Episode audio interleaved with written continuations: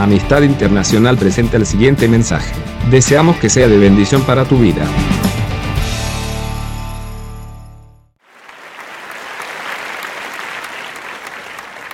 Bueno, queridos hermanos,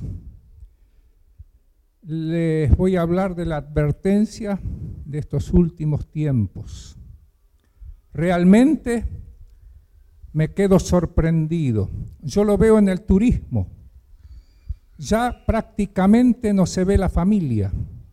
Yo ando en eso, en muchas cosas de turismo, y veo que todo está, vamos a decir, todo está formado así nomás. Se conocen dos, tres días y ya van, forman una pareja y ya forman un matrimonio de palabra. No hay no hay nada serio, no está la familia, uno no ve los padres que acompañan a sus hijos. Estamos viviendo realmente en los últimos tiempos, uno ve la gente encerrada en su habitación, en vez de disfrutar del mar y de esas cosas, con la computadora, y están todo el día chateando, no sé qué haciendo, y, y entreteniéndose no conocen el día, día y noche. Y uno ve el peligro. Yo le pregunté a un padre y le digo, ¿tu hija que no la veo? No, dice, está encerrada en la habitación, está todo el día en contacto con uno, con otro. Y le digo, ¿no sabes con quién habla? No, no, no le pregunto porque no me dice nada. Y dice, y está un mes, así puede estar. Duerme ahí chateando y, y hablando y hace poquito tiempo la hija se le fue de la casa. Se le fue de la casa y no saben dónde fue porque tenían muy poca comunicación. Hoy ocurre eso. En las familias no hay comunicación, no hay amor, no hay nada, porque se perdió el contacto, la familia, o sea, la sociabilidad dentro de la familia. No hay. Y eso es lo que entristece uno por un lado, otro por otro. No tiene sentido, estudian todos, pero no saben que estudian, realmente muchos ni saben que estudian. Después van a los boliches, vuelven vacíos y no disfrutan de la vida, realmente no disfrutan de nada. Yo le digo, ¿vas al mar? No, dice, me aburro. Y bueno, ¿no tomás un poquito de sol? No, dice, ¿para qué? Yo estoy bien así. Están encerrados o jugando. Bueno, hoy vivimos así. Todos están entretenidos, pero son tiempos peligrosos, muy peligrosos, porque el ocio y el encierro traen muchos problemas, porque vienen los malos pensamientos, la inmoralidad, porque uno no sabe en la computadora qué entra la persona mucha inmoralidad, muchas cosas raras hay. Después nos quejamos de nuestros vicios. Después los amigos, uno no los conoce porque se conocen por, por el chat. Y todo eso trae problemas y conflictos en el hogar. No hay comunicación, no hay amor. Y los padres ausentes porque no entienden a sus hijos. Esa es la realidad del mundo. Vivimos en los tiempos de Noé. Les voy a leer cómo eran los tiempos de Noé, que justamente estamos viviendo hoy. Dice en Génesis capítulo 6, verso 5, y vio Jehová que la maldad de los hombres era mucha en la tierra y todo designio de pensamiento del corazón de ellos era en continuo solamente al mal. Eso es lo que hace el ocio. Y se arrepintió Dios de haber hecho al hombre en la tierra y, lo, y le dolió su corazón. Dice, y dijo Jehová, raeré sobre la faz de la tierra a los hombres que he creado, desde el hombre hasta la bestia, hasta el reptil y las aves de los cielos, pues me arrepiento de haberlos hecho. Había más o menos en aquella época de Noé, se calcula como dos millones de personas en ese lugar. Y había un solo hombre, dice acá, pero halló gracia en los ojos de Noé. Estas son las generaciones de Noé. Era un hombre, un varón justo. Era perfecto en su generación. Y con Dios caminaba Noé. Mire usted, y engendró tres hijos, tenía una familia. Ese era Noé, un hombre justo y perfecto. Hoy hay hombres justos y perfectos, los verdaderos cristianos, los que se arrepintieron, los que entregaron su vida a Jesucristo y siguen los pasos de Jesús. Esos son justos, correctos, oran todos los días leen la palabra, viven y Dios le agrada. Y Dios puede encomendarle hacer una obra como la que le encomendó a Noé, porque halló gracia delante de los ojos de Dios, Noé. Y así con nosotros nos puede utilizar cuando somos verdaderos cristianos. El medio y el tibio nos sirve. Tiene que ser íntegros para ser discípulos, ir por el mundo y ganar a las personas, tiene que tener un buen testimonio. Porque es imposible agradar a Dios o servir a Dios si no tenemos un buen testimonio. Yo, por ejemplo, recorrí muchos países del mundo. Lo que más se fija no es por lo que tanto uno estudia en la vida, es en la integridad de la persona. Tenemos que ser íntegros, ser cristianos verdaderos. Eso es lo que se fijaban porque dice, tú no compartes con esas cosas. Me preguntaban en España y en otros países. No, yo no comparto, le digo, pero no te digo nada, porque soy cristiano, le digo. Y busco siempre de perfeccionar mi vida. Un buen testimonio. Entonces la gente se acerca y uno le puede dar un consejo, una palabra de aliento, darle fuerza, darle ánimo. Eso es la vida del cristiano para que la gente se acerque a Dios. Y eso es lo que yo hacía. Y buscaba un buen testimonio. Me decía, ¿cómo el pastor está fumando? Dice, ¿y usted no fuma? Yo no, pero si tu papá le dijo al hijo, fuma, a mí no me importa, le digo. No es mi problema.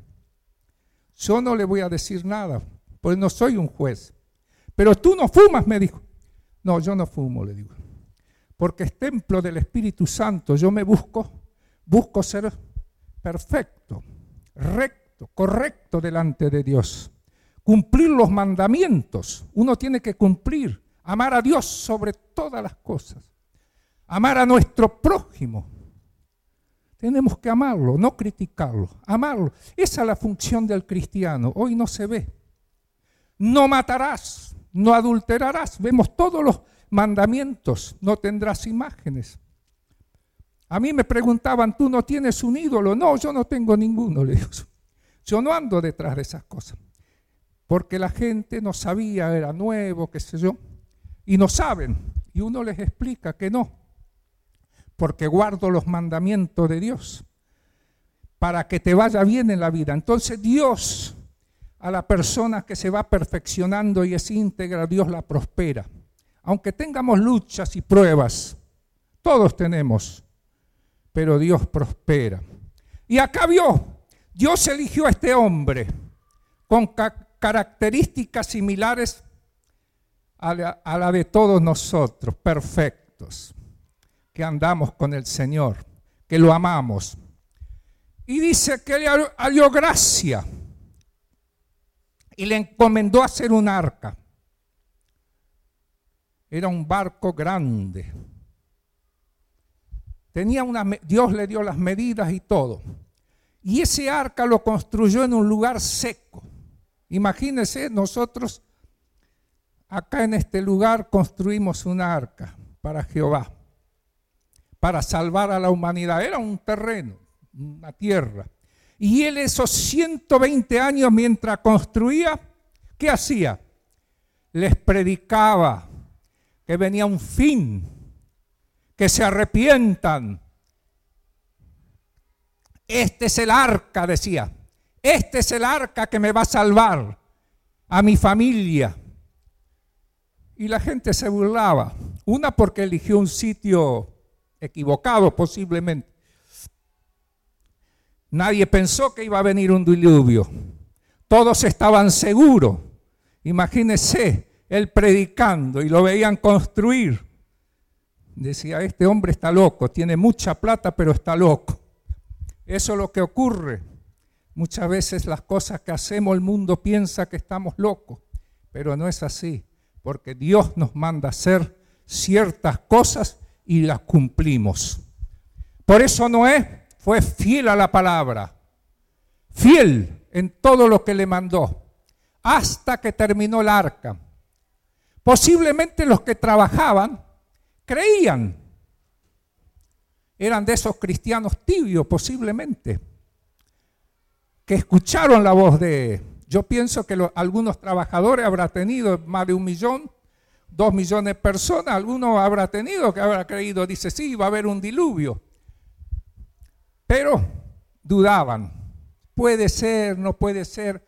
Hay muchos que dicen así hoy un día, puede ser que venga el Señor, no puede ser. Pasa hoy un día. La gente no cree que va a venir la venida del Señor. Uno le habla al mundo y se ríen. Pero es una realidad, hermanos. Es una gran realidad el fin viene. No sabemos si 100 años, mil años, no importa, pero se habla de un fin. Se habla de un fin. Por eso estamos nosotros aquí, predicando. ¿Para qué? Para salvar las almas, como hizo Noé. Llevar este evangelio. El arca de Noé era la salvación. Es como nosotros en Jesucristo. El arca significaba salvación, porque todo el que entraba, cuando vino el diluvio, era salvo. Y bueno, y ocurrió que vino las aguas y llovió 40 días y 40 noches, imagínese la locura. Ahí la gente empezó a entender, pero era tarde, porque Dios cerró las puertas, la puerta, había una sola puerta y una ventana, cerró la puerta del arca las puertas de la salvación hoy un día también llega un momento que muchos van a querer entrar, pero es demasiado tarde. Mucho le va a ocurrir eso. A mucha gente que uno nuestros vecinos que no lo creen, pero es una realidad. Es una realidad. Jesucristo viene. Jesucristo viene. ¿Lo creen, hermanos?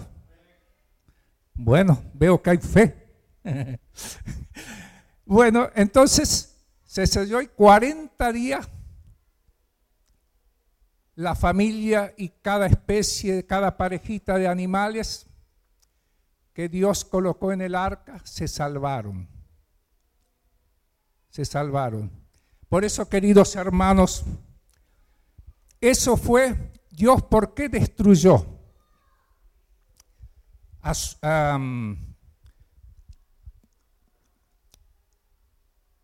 a Sodoma y Gomorra. También ocurrió lo mismo en Sodoma y Gomorra. ¿Por qué? Porque Lot, por ejemplo, en Sodoma y Gomorra había tanta maldad, tanta maldad. Era otra ciudad que había tanta maldad que era imposible era imposible de, frenar la maldad. Y había una disputa entre el tío y, el, eh, y Abraham, una disputa entre ellos, porque eran muy ricos los dos y tenían ganado y estaban en una zona fértil, pero no, no entraban las dos familias porque cada uno, Abraham tenía más de 300 personas y el otro también, y entre se peleaban porque no había suficiente pasto. Entonces los dos hermanos, los dos parientes se dividieron, Lot y Abraham. Y Lot eligió la llanura del Jordán, que justamente estaba esta ciudad hermosa, Sodoma y Gomorra. Era la llanura, la miró cuando miró. Lot dijo, esta es mi tierra, hermosa, porque había mucho riego, porque el río Jordán regaba toda la zona esa cuando desbordaba y era todo verde. Entonces dijo, yo elijo esta zona. Y Abraham se fue a la otra zona, al desierto, a Canaán, que era zonas de mucho pasto, de poco pasto, muy árida. Y él eligió esa parte porque él le dijo, si vos vas a la, a la derecha, yo voy a la izquierda. Él le dio para elegir al sobrino y el sobrino eligió la mejor parte. Pero había un problema en esa ciudad de Sodoma que Dios también tuvo que destruirla. Había una cosa, había mucha inmoralidad, mucho pecado. Nadie creía en Dios. La gente era, dice que la gente de Sodoma y Gomorra era terrible, terrible, depravados.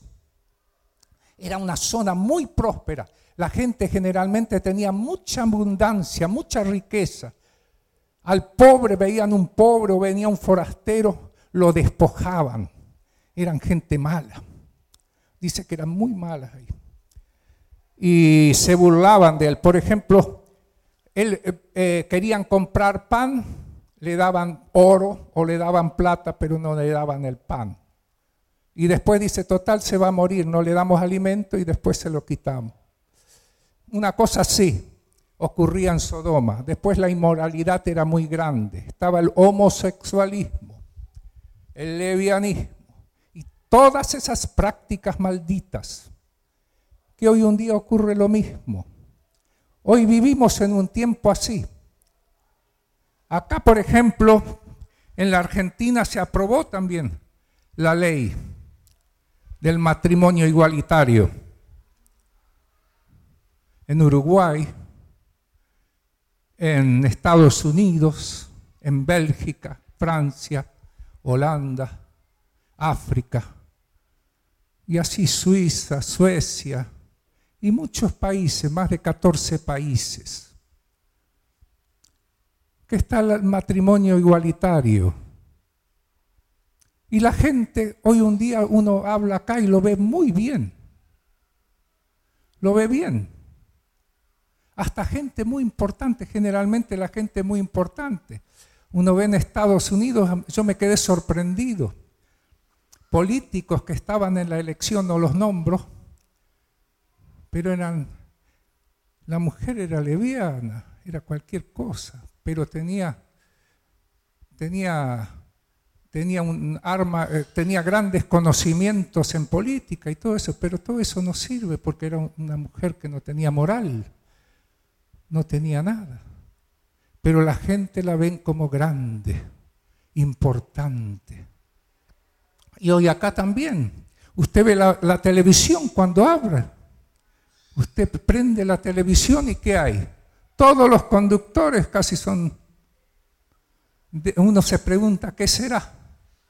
Yo conozco a varios y lo veo.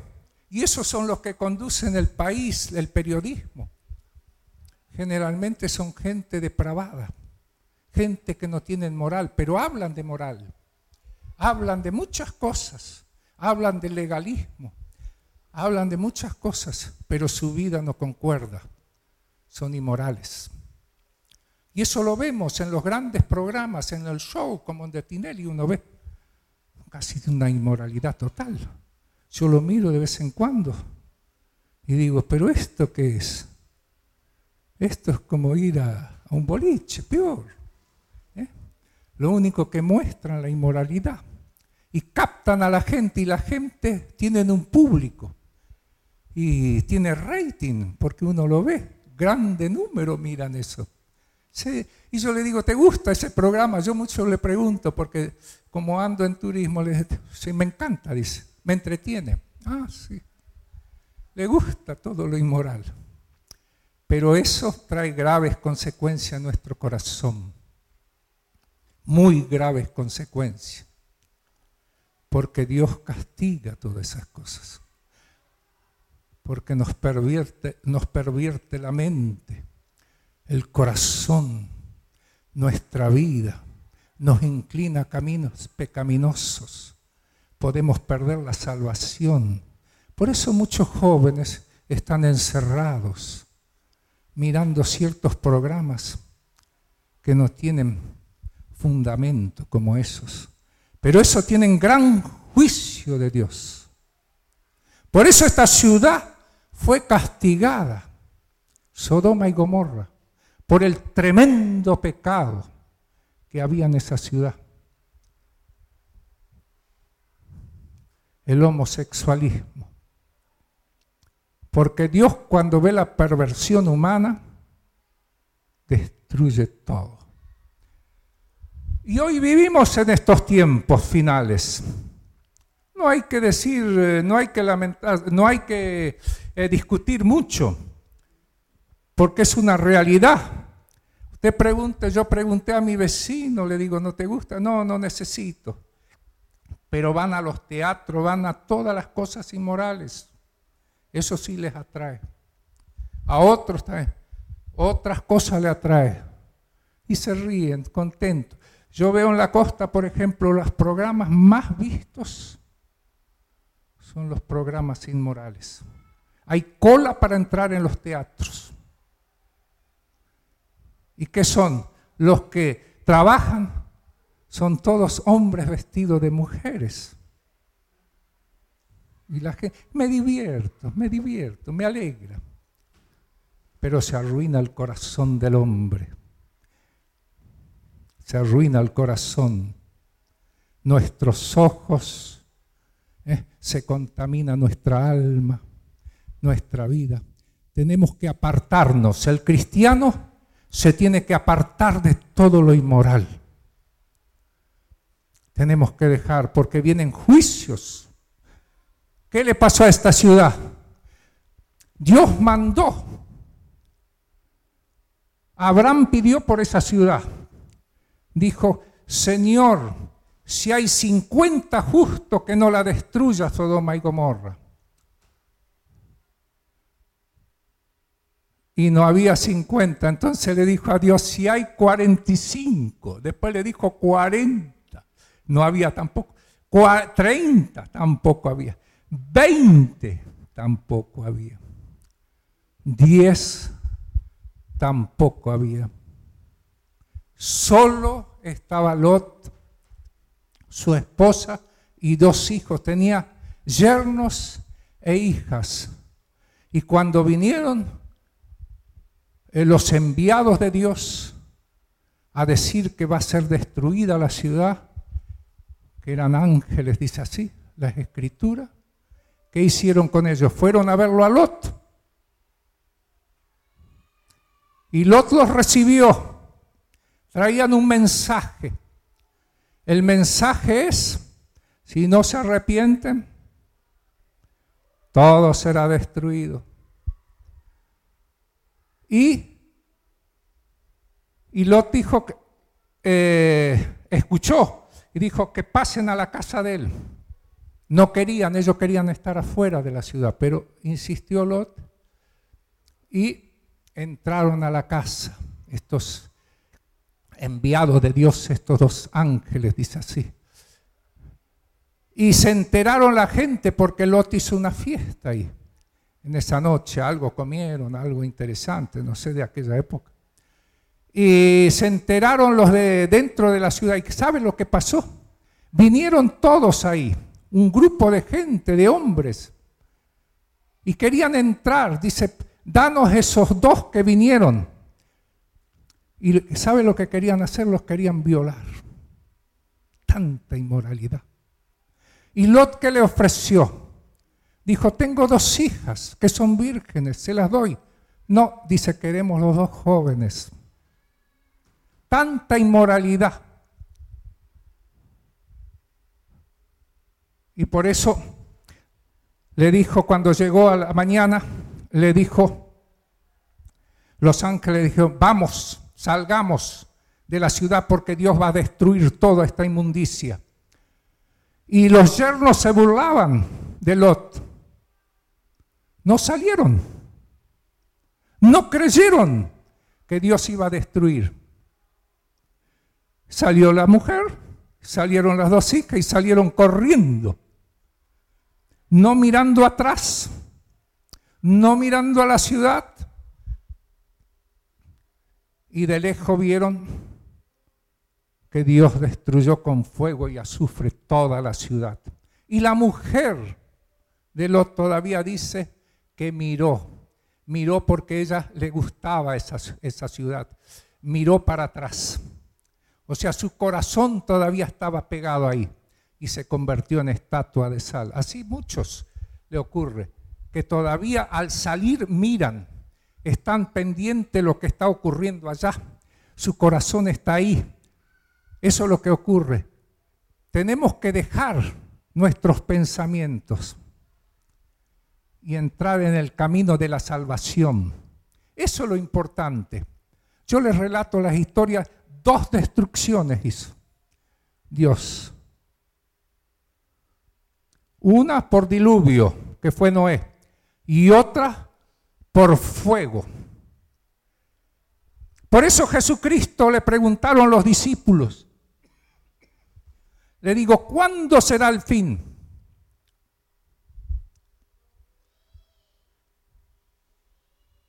Le preguntaron, Jesús eh, eh, antes de irse al cielo,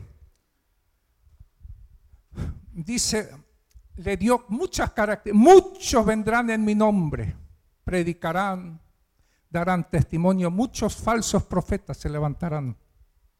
Habrá guerra, ¿qué hay ahora? Terremotos, vemos por todos lados, en Bolivia, eh, Italia, y en otros lugares del mundo, terremotos tremendos, cataclismos, tsunamis. Escucha ya en Japón varios, casi desaparece Japón. Y esos son tiempos alarma del fin. Y se va acrecentando cada vez más. Se espera en ciertos lugares, yo no quiero nombrarlo porque la gente se asusta del lugar como está transmitiendo. Eh, se espera un gran terremoto en una zona muy peligrosa, que viven millones de personas y tienen mucho miedo. Yo una vez le hablé, tienen mucho miedo del terremoto, pero se espera un gran terremoto porque hay una falla muy grande en el planeta, muy, muy grande. Y acá en Chile hay muchos terremotos últimos tiempos, como nunca en la historia. Eso habla del fin habla del fin, hay guerras. Lo vemos en Siria y en otros lugares, en el África.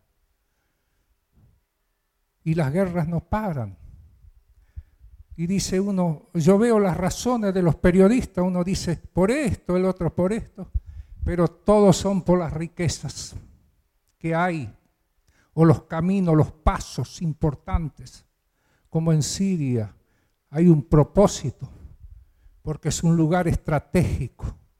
Entonces pelean cómo sacar el petróleo y muchas cosas. Yo no quiero mucho hablar, pero esa zona es una zona especial porque hay muchísima riqueza.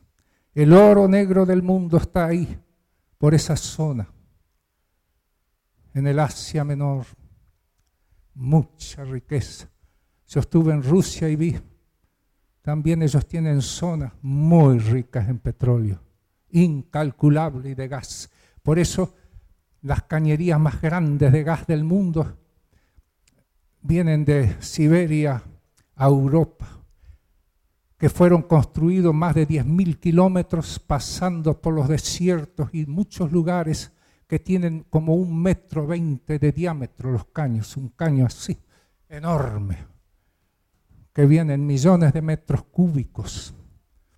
Ahí una riqueza incalculable. Por eso se pelean mucho con Ucrania, porque por Ucrania pasa el caño ese. Y hay siempre conflicto porque, porque ahí no pagan el gas, tienen poca plata. Entonces hay conflictos de guerra, porque donde hay riqueza hay guerra por las riquezas, la codicia del hombre. Pero nosotros no tenemos que pensar en eso. Nosotros tenemos que buscar las riquezas del cielo, que eso es lo importante. Jesús dijo, ¿qué dijo? Yo soy el camino, yo soy la verdad, yo soy la vida. Él nos prometió todo. Él dijo que no tenemos que tener miedo de nada lo que ocurra en este mundo, de nada, de los cataclismos y de todo eso. Tenemos que tener puesta nuestra esperanza en Jesucristo. Él es la única verdad. Él es el único arca de la salvación. Es la puerta que podemos entrar para recibir la salvación. Es la puerta de la vida eterna que Dios nos da cuando lo recibimos en nuestro corazón. La gente eso se olvida, es simple. Es solo aceptarlo, creerle. Entonces, cuando realmente le creemos y confiamos que Él era el Cristo, que Él era el Salvador, que fue rechazado por millones y lo rechazan hoy millones de, personas, lo rechazan. Pero los pocos que lo aceptan reciben la corona de la vida eterna. Por eso, queridos hermanos, el mundo está en conflictos, en un gran conflicto hoy. Y vemos otras cosas también en este mundo, que no lo he mencionado. ¿Cuántas personas hoy en día matan? Dice un mandamiento, no matarás. Y lo dejo en suspenso ahí pensando. ¿Por qué? Millones y millones se matan por día de niños inocentes que todavía ni llegan a la luz. Las mujeres no lo quieren. La familia lo desprecia. O por un error o por lo que sea, un inocente pierde la vida. Cuánto pecado. Cuánta maldad. Cuánta maldad. Por eso va a haber una destrucción por eso va a haber una destrucción, porque nadie guarda los mandamientos. Nadie. Nadie. Usted le dice, yo por ejemplo conozco una mujer que tuvo dos abortos, un amigo mío, él. Y digo, dos abortos, y todavía no tenés hijos, no, ahora no puede tener más y ahora está sin familia. Y lo veo que triste. Ha destruido dos criaturas por ciertos problemas, porque no tenía un matrimonio. Después se casó, pero no recibió más. Y así muchos pagan las consecuencias del pecado. Quieren y no pueden pero es un crimen lo que han cometido. Pero todo es legal, aparentemente, pero delante de Dios no. Amarás a tu Dios con todo tu corazón. Nosotros por eso, queridos hermanos, tenemos que guardarnos ante todas esas cosas, no cometer errores graves. Hay muchos cristianos que cometen también errores. Y esos errores traen eh, eh, consecuencias terribles. Queridos hermanos, tenemos que alejarnos de todas esas cosas. Todo lo que hacemos en nuestra vida lo tenemos que hacer correctamente. Ahí está la bendición. Usted cuando, yo por ejemplo, cuando comencé, yo no tenía novia hasta los 28 años. Y todos se reían. Ya era viejo, ya entraba casi a los 30. Porque tenía que hacer, eh, tenía que trabajar mucho. Trabajar y estudiar y me costaba mucho. Muy sacrificado. Entonces no tenía a la mujer no le tenía para, no tenía nada que, eh, eh, ningún comprometerme con algo, en nada, porque no tenía dinero, no podía tener una novia porque tenía que pagarle para salir y para todo eso y yo no tenía. Y lo dejé y me decía, ¿vos no salís? No, no salgo, le digo. Yo trabajo, trabajaba hasta los sábados, todo el sábado y llegaba el domingo, iba a la iglesia siempre pero justamente porque tenía que pagar mis estudios y mis cosas. Pero llegó el momento que lo pude, entonces elegí una mujer. Podía asumir un compromiso, le podía prometer algo, un hogar, algo le podía prometer, por lo menos tenía una carrera hecha, eh, tenía algo en las manos, un peso. Poco en el bolsillo, pero le prometí algo. Le dije, sí, seguime, voy a comprar algo, vamos a juntos, vamos a hacer, y así lo hice. Pero yo veía que muchos en la iglesia de jóvenes andaban noviando y eso. Y todos, muchos de ellos terminaron en problemas justamente, porque no tenían compromiso todo era amor, amor, amor, pero no pasaba nada. Nunca llegaba la hora. Eh, salían, salían, pero nunca llegaba la hora de, de formalizar algo. Y eso es lo que pasa con muchos. Entonces picotean un lado, otro lado y se hace un vicio. No sirve todo eso. Nosotros tenemos que ser serios, los cristianos, serios, responsables, como hijos de Dios muy responsable. Eso es lo que demanda Dios. Tenemos que, cada uno tiene que analizar su vida, ponernos acá adentro. ¿Qué hago? Tengo una novia. Tengo que trabajar. Tengo que buscar un sustento. El aire no viene, solamente que ella tenga plata. Puede ser. Hay casos que sí, pero no todos. Y tengo que pensar en un sustento, por lo menos una profesión, ¿eh? un oficio. Todo es bueno para tener un compromiso serio. Y eso es responsabilidad, porque Dios nos manda a ser responsables. A cada uno de nosotros tenemos obligaciones y responsabilidades, tanto humanos como delante de Dios. Bueno, queridos hermanos, tenemos que tener una vida, cada uno de nosotros, íntegra.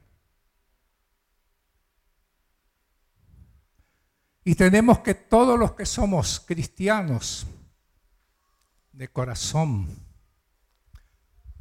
tenemos que tener compromiso, tanto para trabajar para el Señor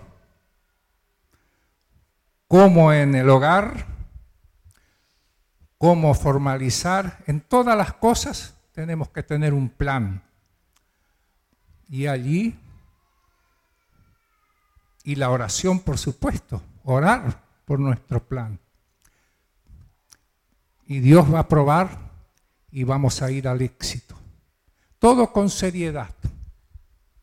Ese es el, es el éxito. Dios busca los hombres íntegros, no a media, justos, temerosos, que guardan sus mandamientos. Yo ahora vi justo una película también en estos días que me llevó, me invitó Noel ahí, que la vea. Y me gustó, porque el soldado que fue a la guerra era íntegro.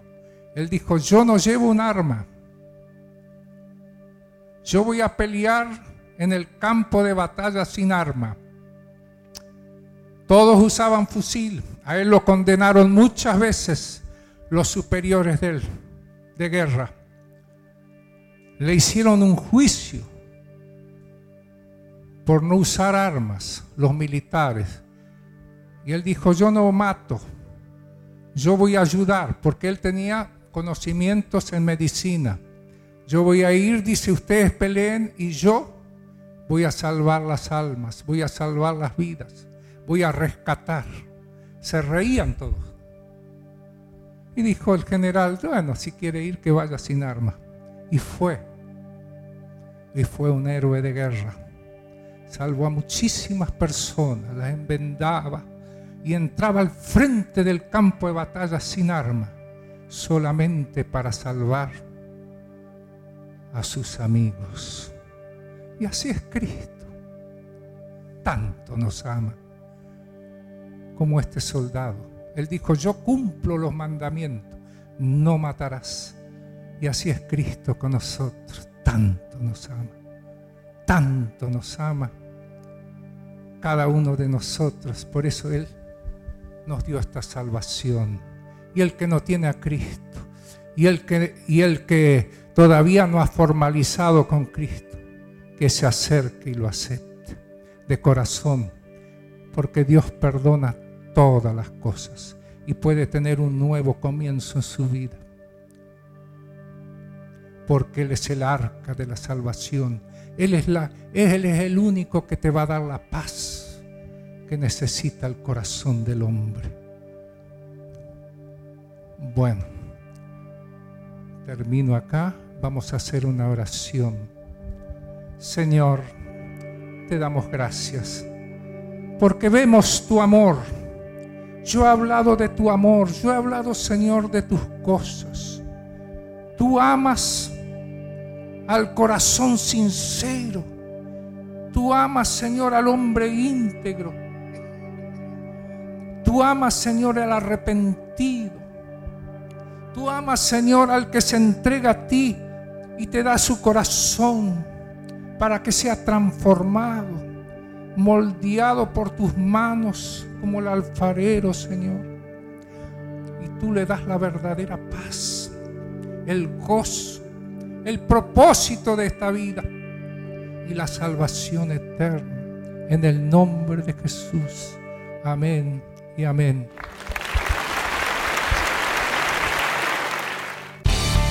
Visítanos en soyamistad.com o síguenos en nuestra página de Facebook, Amistad Internacional. Dios te bendiga.